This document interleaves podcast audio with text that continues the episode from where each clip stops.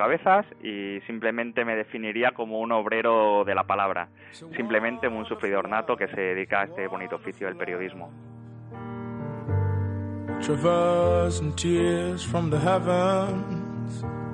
Después de la final de 1974, Beckenbauer caminó solo por el césped del Estadio Olímpico. En ese momento, dice, se acordó de un sueño. Mismos pasillos, diferentes historias. Bienvenidos a la quinta visita guiada del estadio vacío más lleno del mundo. Bowling Sound, un podcast de Sintonía Social Radio en colaboración con el Ayuntamiento de Barcelona y la revista Panenca. Somos Marcel Beltrán y Sergio Vázquez y os vamos a guiar en este quinto tour, sí, ojo, ya quinto tour por nuestro estadio, con las mismas instalaciones, pero recordad, ocupadas cada vez por distintos personajes. Vámonos ya a conocer el primer protagonista que nos está esperando en nuestro vestuario. Hasta ahora hemos tenido a, a, futbolistas en activo, recientemente también a futbolistas retirados o incluso a entrenadores. Pero hoy tenemos que lidiar con un mito. Y eso significa que no está solo. Hoy nos sentamos en los bancos del vestuario con el grandioso Paul Gascoigne, pero también con sus traumas, con sus vicios y con sus anécdotas. ¿Se puede? Primera parada. Vestuario.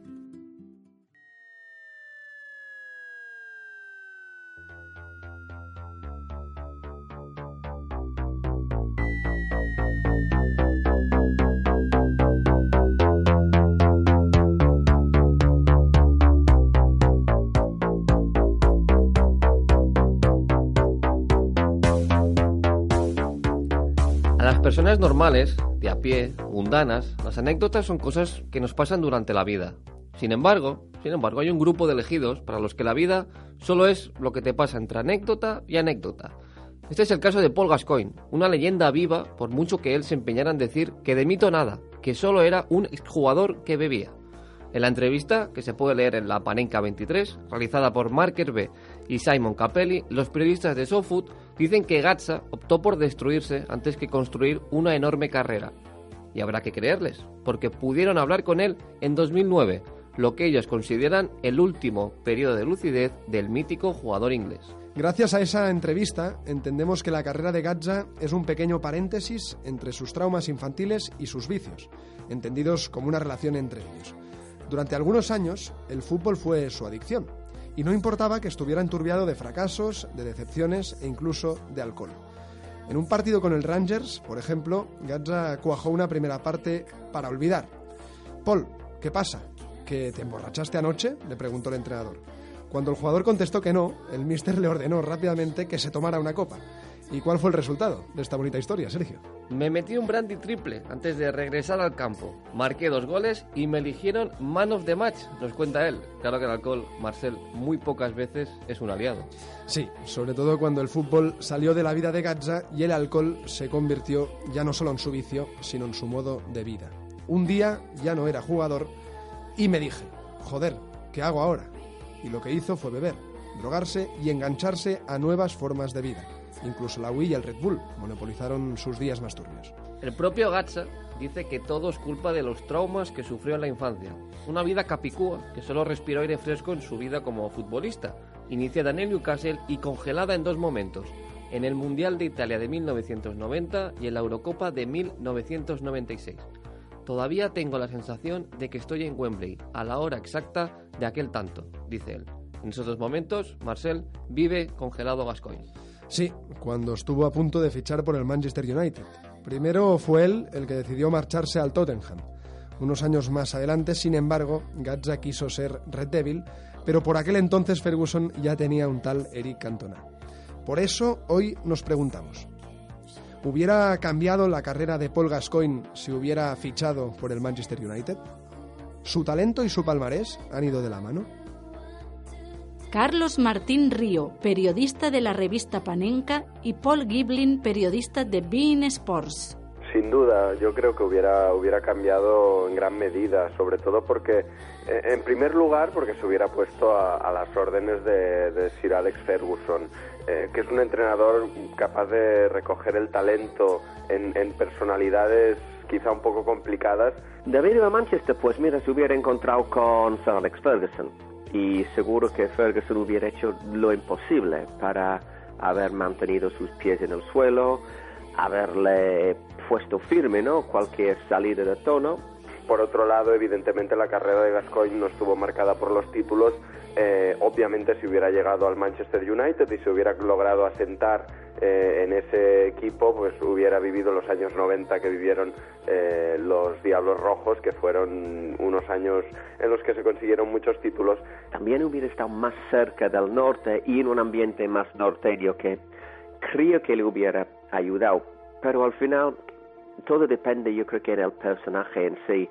Y yo no sé si el personaje de Paul Gascoigne era un hombre capaz de fijarse y enfocarse 100% en, pues en la vida seria de un futbolista.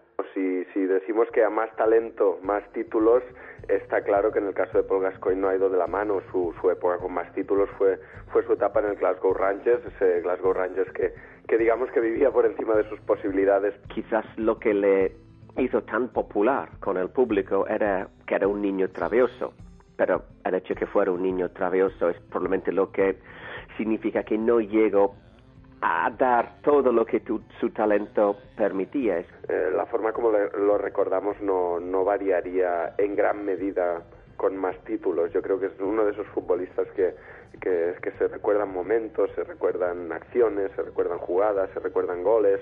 Yo personalmente creo que si Gascoigne hubiera dedicado su vida a jugar y trabajar, como por ejemplo Cristiano o Leo Messi, no digo que hubiera llegado a su talla, pero un escaloncito por abajo, porque era un futbolista buenísimo y merecía mucho más palmares que lo que tenía en su vida. No cambiaría lo que lo que hizo sobre el terreno de juego hasta que hasta que las lesiones y las y las dificultades extradeportivas lo apartaron de él.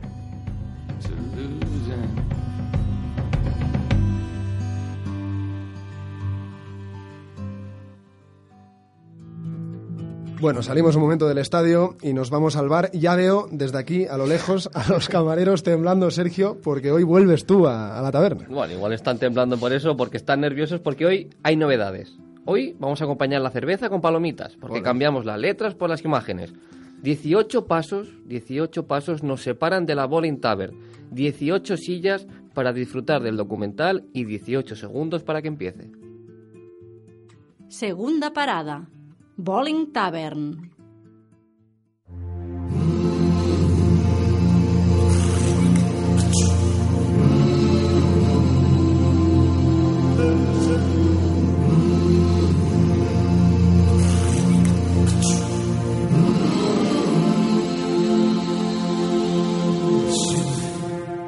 Decía Kapuczynski que los africanos perciben el tiempo de una manera diferente a la que lo hacemos los europeos.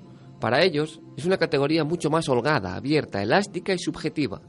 Entre el 27 de abril de 1993 y el 12 de febrero de 2012 pasaron algo más de 18 años. Y aquí, permitidme que os dé un consejo, no olvidéis este número, 18 años. A este espacio de tiempo se sube Juan Rodríguez Briso para contar la primera y única Copa de África ganada por Zambia. Él es el director y guionista del documental Eik Team, un relato que empieza con una tragedia y termina con un triunfo, y que tiene su prólogo en 1988. Segna il 4 a 0, tripletta personale di Caluscia Valle, un'incredibile batosta del calcio italiano ad opera del calcio dello Zambia. 4 a 0. En esos Juegos Olímpicos de 1988, Zambia se ganó la categoría de selección prometedora, ese adjetivo que carga el diablo. El 4-0 contra Italia le sirve al director español para iniciar una historia, que tal y como nos cuenta él mismo, tiene al fútbol como núcleo, es cierto, pero también como excusa. Fútbol como excusa. ¿No es eso lo que hacemos aquí? El deporte en general, el fútbol en particular, pues involucra sentimientos, involucra drama, a veces de manera metafórica, involucra pasión, esfuerzo. todas esas cosas que uno está harto de ver en cualquier película, en cualquier historia clásica de los griegos que ya usaban todos estos componentes en, la tragedia griega. El relato cronológico se divide en momentos clave y se cimenta en la figura de Kalusha Valia, el autor de tres goles en ese 4-0 contra Italia. Él era capitán de aquella selección, pero no se subió al avión que protagoniza el segundo momento en el que se detiene el documental.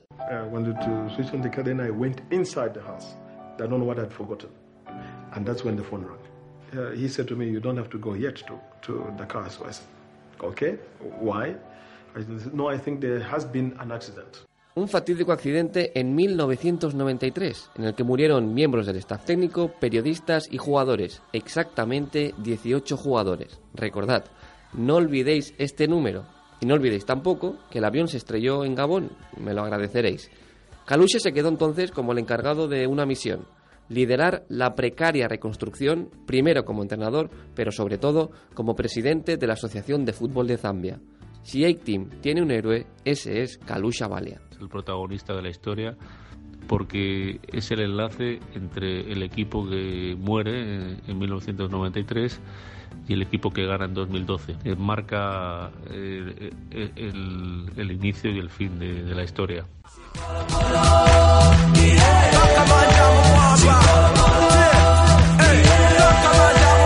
Después de la tragedia, el documental acelera para contarnos los casi éxitos de los Chipolopolo, como su casi clasificación para el Mundial del 94 o su casi conquista de la Copa de África en los años 90.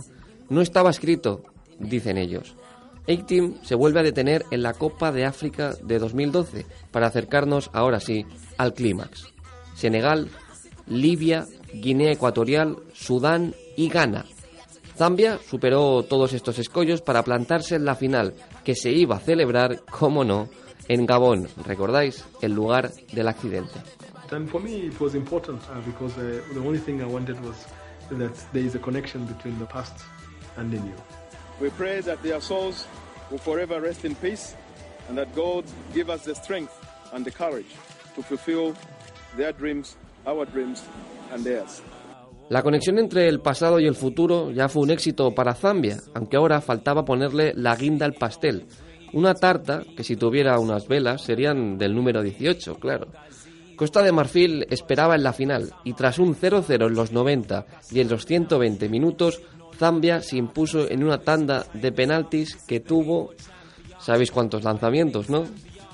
Bingo, 18. Así estaba escrito. Y aquí, como en las pausas que hay entre penalti y penalti, a Team se congela. Entre penalti y penalti, eh, me parece que es el peor momento, porque es cuando más tiempo da a pensar. Eh, me imagino los jugadores le dan vueltas en ese caminar hasta el punto de penalti, decidiendo lo que van a hacer. Entonces se me ocurrió que era una manera diferente de contar este relato a través de la tanda de penaltis. Y entre penalti y penalti ir diseccionando pequeñas historias que le daban sentido a la importancia de esta tanda de penaltis. El documental consigue emocionarnos con esta historia con la que no hemos tenido miedo a hacer spoiler, porque la gesta de Zambia ya está escrita en la historia, claro, porque es real, pero también y sobre todo porque es uno de esos documentales en los que no importa saber el final, solo importa cómo te lo cuentan. Y Rodríguez Briso lo hace cogiéndote de la mano y no soltándote hasta el final, a través de los testimonios en primera persona de los protagonistas de una historia que ya estaba escrita, pero que todavía estaba por rodar. Una lágrima es una característica muy humana y lo que te produce la historia detrás de Itim es una lágrima a veces de tristeza y a veces de alegría, como como pasa a veces en cualquier persona, que puedes llorar de alegría y, llorar de tristeza. Entonces eso es lo que mejor nos resume y, muestra el componente humano que tiene la historia detrás de Haití.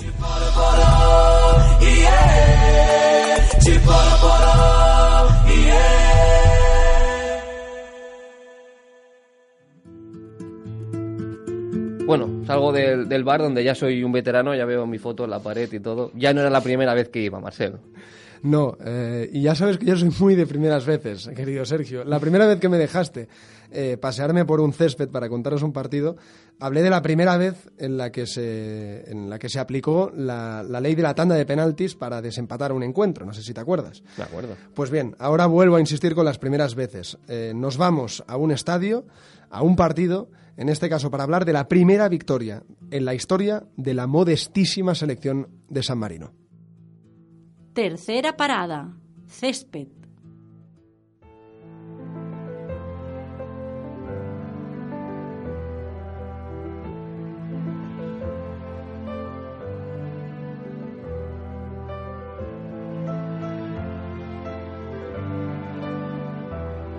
...61 kilómetros cuadrados... ...unas cuantas montañas escabrosas... ...y el monte Tirano... ...pico que sobresale a 792 metros... ...el más alto del enclave... Un clima mediterráneo peina la zona, el mismo que marca las previsiones temporales en Italia. No es de extrañar, pues el territorio se encuentra incrustado justo en el norte del país transalpino, más concretamente entre las regiones de Emilia-Romagna y las Marcas. 33.000 habitantes distribuidos en nueve pequeños municipios.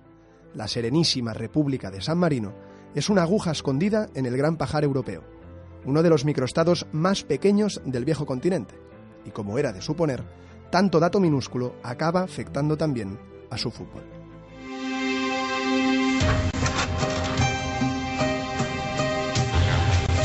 Siamo un gruppo di lavoratori che giocano a calcio. Gente normale, orgogliosa di rappresentare il suo paese. Calciatori che senza sapere cosa vincere sanno perdere. Il calcio è la nostra passione.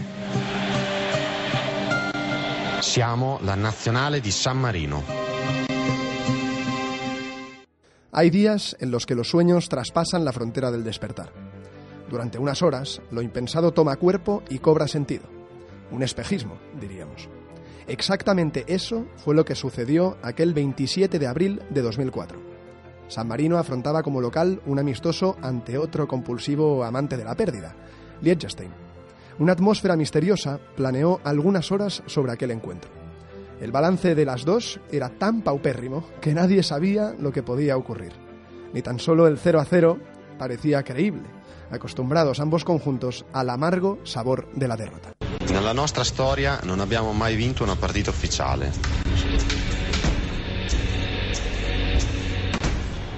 Non è campo. Toda referencia geográfica sobre balompié en el estado se encuentra en la localidad de Serebel, en el Estadio Olímpico, alzado en 1960 con la intención de cumplir todos los requisitos para poder albergar envites internacionales. Su aforo es de 7.000 espectadores, aparentemente muy limitado, aunque coherente si fijamos la mirada en otro dato interesante. Se trata de casi una tercera parte de la población del país. Durante el resto del año, el estadio alberga los partidos del San Marino Calcio, único club profesional y que compite integrado en la parrilla de divisiones del fútbol italiano. Ragazzi, i primi minuti sono determinanti. Stiamo lì con la testa. Non importa se sbagliamo il passaggio, ma mettiamoci a posto.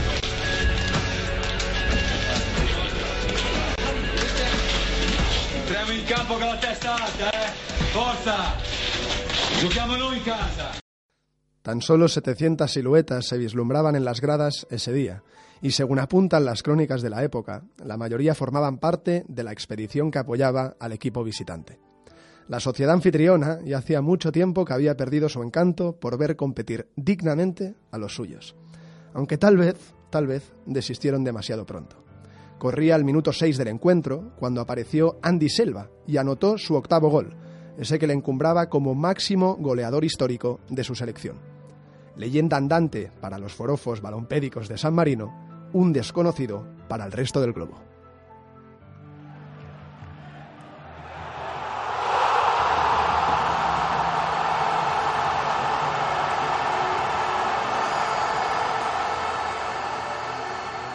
La Federación de Fútbol de San Marino data antes de la Segunda Guerra Mundial, pero no fue hasta finales de los 80 cuando la FIFA y la UEFA decidieron incluir a su selección en sus competiciones. En la primera a la que opositaron, en la fase clasificatoria para la Eurocopa de 1990, su balance fue un claro indicador de la amarga tónica que acompañaría para siempre a la Serenísima. pleno de derrotas, un gol a favor y, ojo, 33 en contra. Desde entonces hasta ahora, nunca ha conseguido el billete para la fase final de un gran torneo. Y no solo eso, su patrimonio en el fútbol se ha especializado en registrar récords negativos, como por ejemplo el de haber encajado casi cuatro decenas de tantos en tan solo seis partidos contra los Países Bajos. La cola del ranking FIFA siempre ha sido su hábitat natural. Abbiamo il record mondiale di sconfitte consecutive, 43.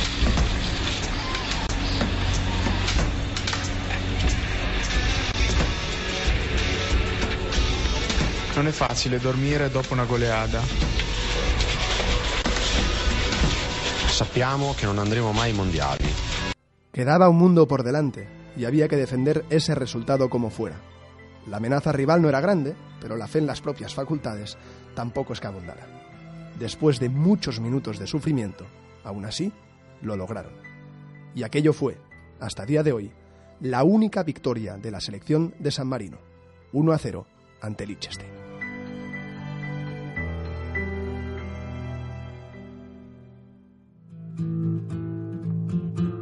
Nuestro protagonista de hoy llega extenuado a la rueda de prensa, no por haber disputado el partido, pero sí por haber escrito la crónica del mismo. Hoy, la zona mixta del Bowling Sound se viste de gala para recibir a un periodista de los pies a la cabeza. Venga, coged papel y lápiz que la rueda de prensa está a punto de comenzar. Cuarta parada. Zona mixta. Francisco Cabezas, periodista de El Mundo, cronista del Fútbol Club Barcelona y ganador del premio Panenka al mejor reportaje del año.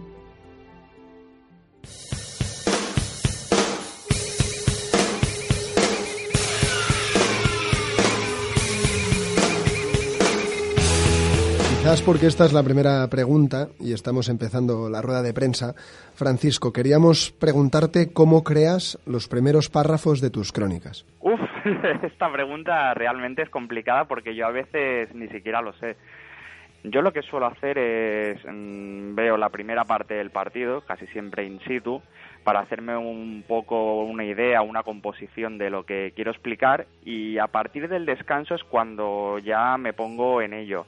El primer párrafo, si veo el partido bastante claro, eh, ya más o menos tengo la tesis en la cabeza y ya puedo ir tirando.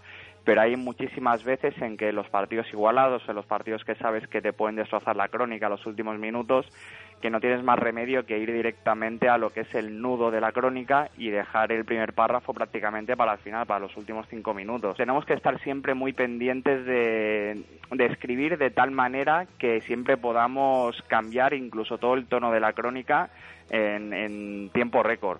Que las crónicas las lea gente que ya ha visto el partido, ¿es a lo máximo a lo que puede aspirar un cronista? Eh, bueno, yo creo que básicamente esa es la función. Pues sí que es verdad que ahora con la llegada de las nuevas tecnologías, eh, que tenemos imágenes de los goles prácticamente al minuto, pues ya escribimos condicionados sobre ello. Pero yo incluso lo prefiero porque a mí realmente yo rechazo esas crónicas de en el minuto 10 eh, hubo un córner, en el minuto 12 un remate a puerta que para el portero. No me gustan ese tipo de crónicas donde van al detalle de lo que está pasando cada minuto. Yo creo que una crónica tiene que tener muchísimo análisis. Tú dices que las crónicas se llevan sensaciones. ¿A ellas tiene que aferrarse el periodista de prensa? Yo sí que es verdad que me dejo llevar muchísimo por las sensaciones, por lo que por lo que en ese momento siento en el campo. El Camp Nou, o sea, todos lo, lo conocemos, es un estadio normalmente muy frío, eh, poco emotivo, pero sí que es verdad que en las grandes ocasiones, en los grandes partidos, es un estadio que transmite muchísimo. Eh, yo recuerdo un, me parece que fue en el homenaje a cuando murió Johan Cruyff aquella semana que jugó el Barcelona en el Camp Nou y recuerdo un estado emocional importante y cuando veía las caras de los aficionados, incluso veía gente llorar, pues ese tipo de cosas son las que me ayudan a mí después a, escribir porque dejo que me envuelva todo lo, lo que es el ambiente de lo que está ocurriendo en el partido y eso intentar eh, reflejarlo con palabras. Una pregunta un poco personal, Francisco. ¿Cuánto tiempo tardas en hacer una crónica? Bueno, eh, esa, respuesta la verdad es que es bastante fácil. Cuando acaba el partido, la crónica tiene que estar acabada. Y ahora más aún con las necesidades de Internet. Cuando el árbitro pita al final del partido, eh, a los dos, tres minutos de acabar el partido, la crónica tiene que estar enviada. Y con eso también nos exponemos a que salgan erratas, a, bueno, a mil y un contratiempos que, que, bueno, que muchas veces el lector a veces le cuesta entender, pero yo también pediría que también comprendiera las condiciones de trabajo en las que estamos a veces. En una balanza imaginaria, ¿qué cantidad pondrías de hacerlo bien y qué cantidad de hacerlo rápido? yo, a ver, eh, yo prefiero hacerlo bien que rápido, pero una cosa está clara, eh, un periodista deportivo que se dedica a hacer crónicas, si no es rápido, está muerto. O sea, simplemente no podría trabajar de ello.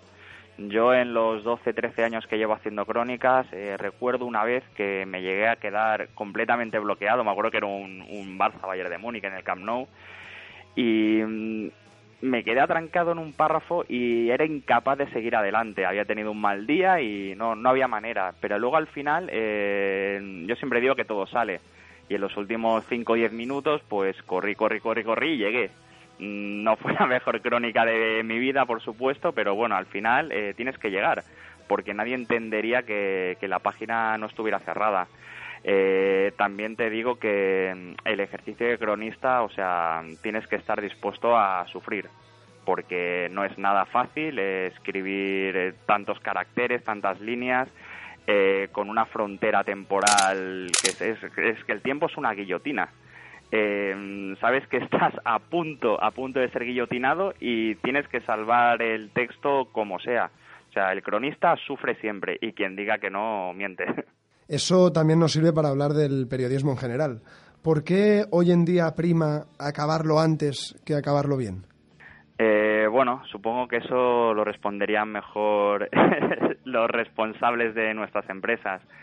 Eh, entiendo que ellos, en el nivel competitivo en el que estamos, en que mm, la publicidad, los ingresos publicitarios dependen mucho de las audiencias, y normalmente las empresas creen que cuanto antes publican una cosa, más pinchazos van a recibir. Es la dictadura del clic a la que estamos todos sometidos. Dices que el periodista es un hombre de orquesta atrapado entre las necesidades del audiovisual. ¿Es más eficiente un periodista con lápiz y libreta que con un móvil? bueno, eh, yo he trabajado de las dos maneras, eh, pero yo no, yo creo que somos igual de eficientes. En ese sentido, yo me refería cuando hablaba de un hombre orquesta, es que ahora estamos haciendo cosas que hace cuatro o cinco años me hubieran resultado inimaginables, es decir, es hacer vídeos, stand-ups eh, antes de escribir una crónica, pendientes de nuevas herramientas como Facebook Live, antes Periscope. Eh, pero bueno, o sea, nuestra función es adaptarnos a ello porque sabemos que la única, el, periodismo, la, su supervivencia pasa por ahí, pasa por el audiovisual y pasa por las redes sociales y no nos queda otra que ser hombres orquesta, intentar tocar cada instrumento lo mejor que podamos y seguir adelante. Evidentemente habrá siempre cosas que se nos den mejor que otras. Vamos a decirte una frase tuya y queremos que nos la expliques porque nosotros no podemos parar de leerla. La función del periodista no debe ser otra que ser anónimo. Es que yo creo que se está perdiendo eso. Eh, los últimos tiempos eh, se ha apostado por un periodismo más arrimado a lo que es la cultura del espectáculo, donde el periodista eh, es el protagonista, cuando yo creo que en ningún caso debería serlo. Yo siempre he pensado que el periodista, su función es eh, intentar que una historia llegue al, lector, a, la audiencia, a, quien sea. Pero nosotros somos eh, meros transmisores. nunca podemos ser protagonistas de nada porque cuando nosotros somos protagonistas, eh, yo creo que, el periodismo deja de tener sentido. Supongo que al final llegaremos a un equilibrio en que podrán convivir las dos maneras de hacer periodismo, si se le puede llamar periodismo a, la otra cosa, y bueno, y supongo que todos seremos felices y comeremos perdices, pero de momento yo estoy muy a gusto siendo prácticamente anónimo y si algún día se tiene que hablar de mí, que sea por lo que he escrito y por lo que he hecho, por la obra publicada. Para acabar, y una vez más fieles a nuestra pregunta socarrona y un tanto diferente, ¿cómo titularías o empezarías una crónica de esta rueda de prensa? complicado. Eh, el periodismo con la soga al cuello, porque estamos en un momento realmente complicado en la profesión, eh, donde tenemos que encontrar nuestro espacio con un mundo que va demasiado deprisa y que tenemos que saber interpretarlo. Pero bueno, supongo tenemos la soga al cuello, pero de momento nadie ha acabado de apretarla, o sea que tiraremos adelante.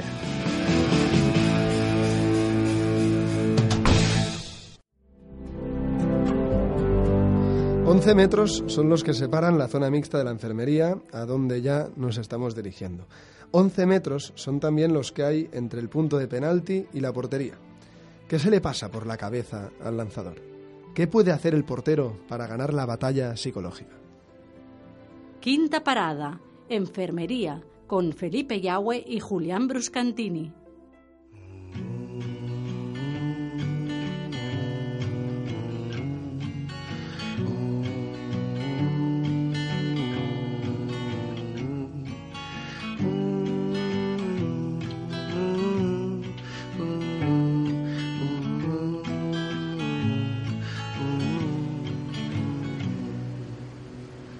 Messi sin carrera, dispara Messi, se le va a Leo Messi. Parece mentira. parece mentira que un crack como Leo Messi tenga tan mal porcentaje en una suerte que teóricamente es más fácil como la del lanzamiento de penalti.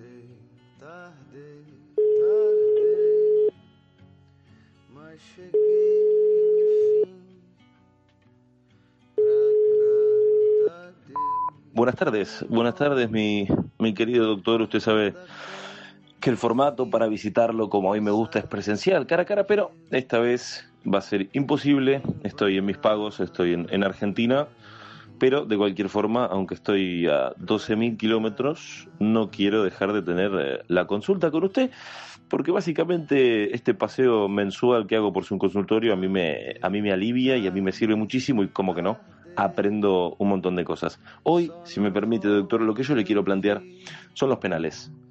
Casi 15 metros cuadrados eh, para intentar meter una pelota, un tipo que le da muy fuerte con el pie, un tipo que con las manos tiene que intentar atajarla.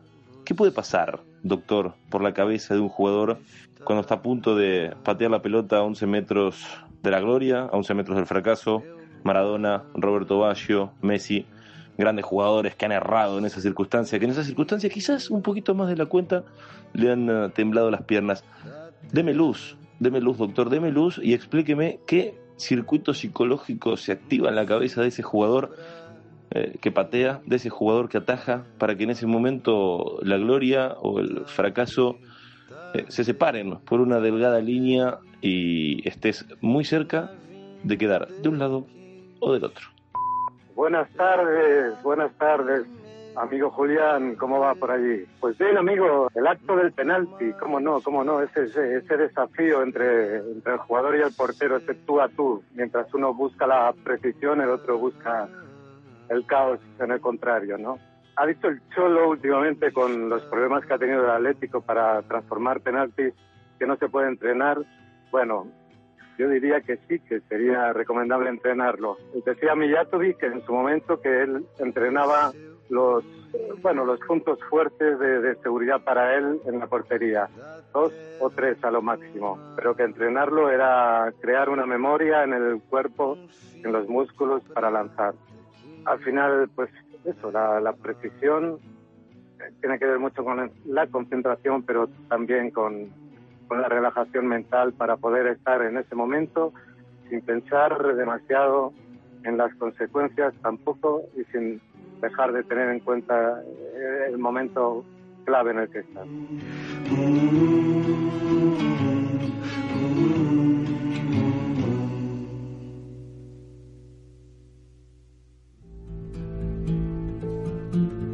Todos los tours acaban con la visita inevitable a la tienda de souvenirs. Aquí lo más parecido que tenemos es nuestro kiosco, porque el fútbol se escucha, pero el fútbol también se lee. Última parada, el kiosco.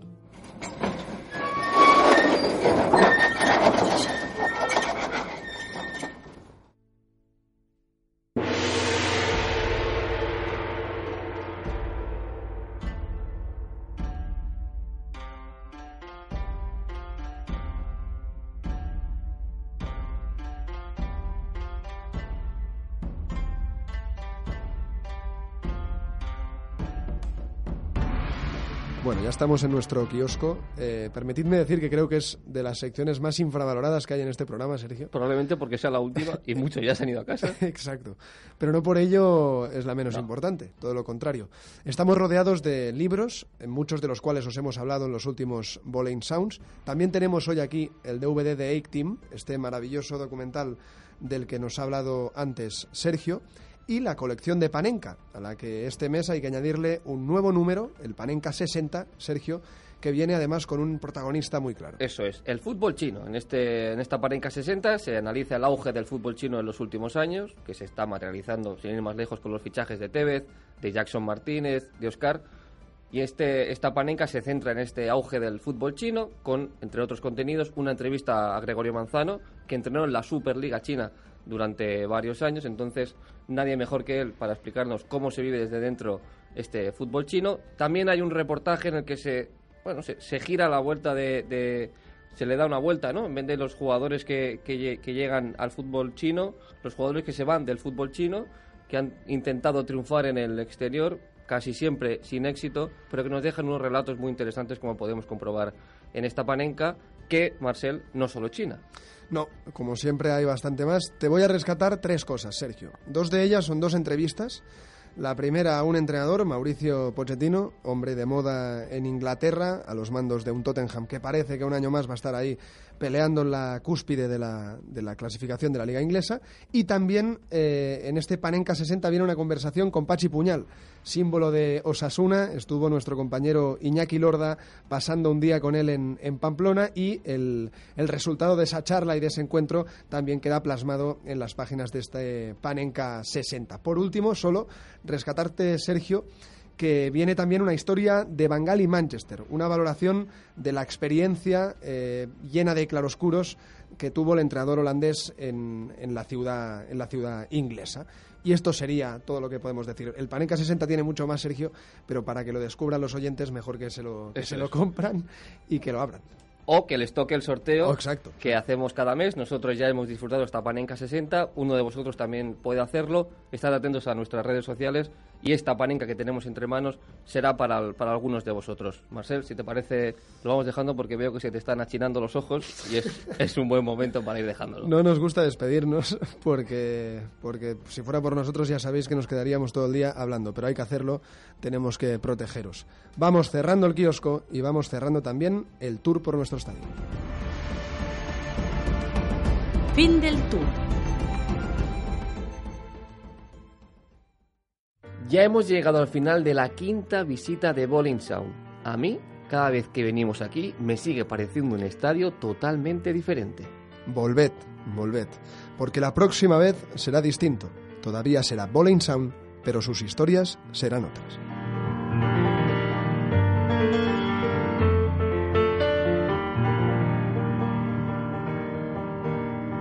Yo tengo marcado siempre durante eh, mi trayectoria deportiva Stanford Bridge y ya no solo por el gol de sino porque es un campo donde el periodista trabaja en unas condiciones, yo diría que incluso infrahumanas, trabajas a muy pocos metros de lo que es el césped, eh, es un ambiente siempre muy tenso, yo siempre he dicho que es una caja de zapatos aquel campo. Cualquier periodista que se dedique a esto alguna vez tendría que trabajar allí porque realmente es un estadio donde se disfruta y se sufre como nunca.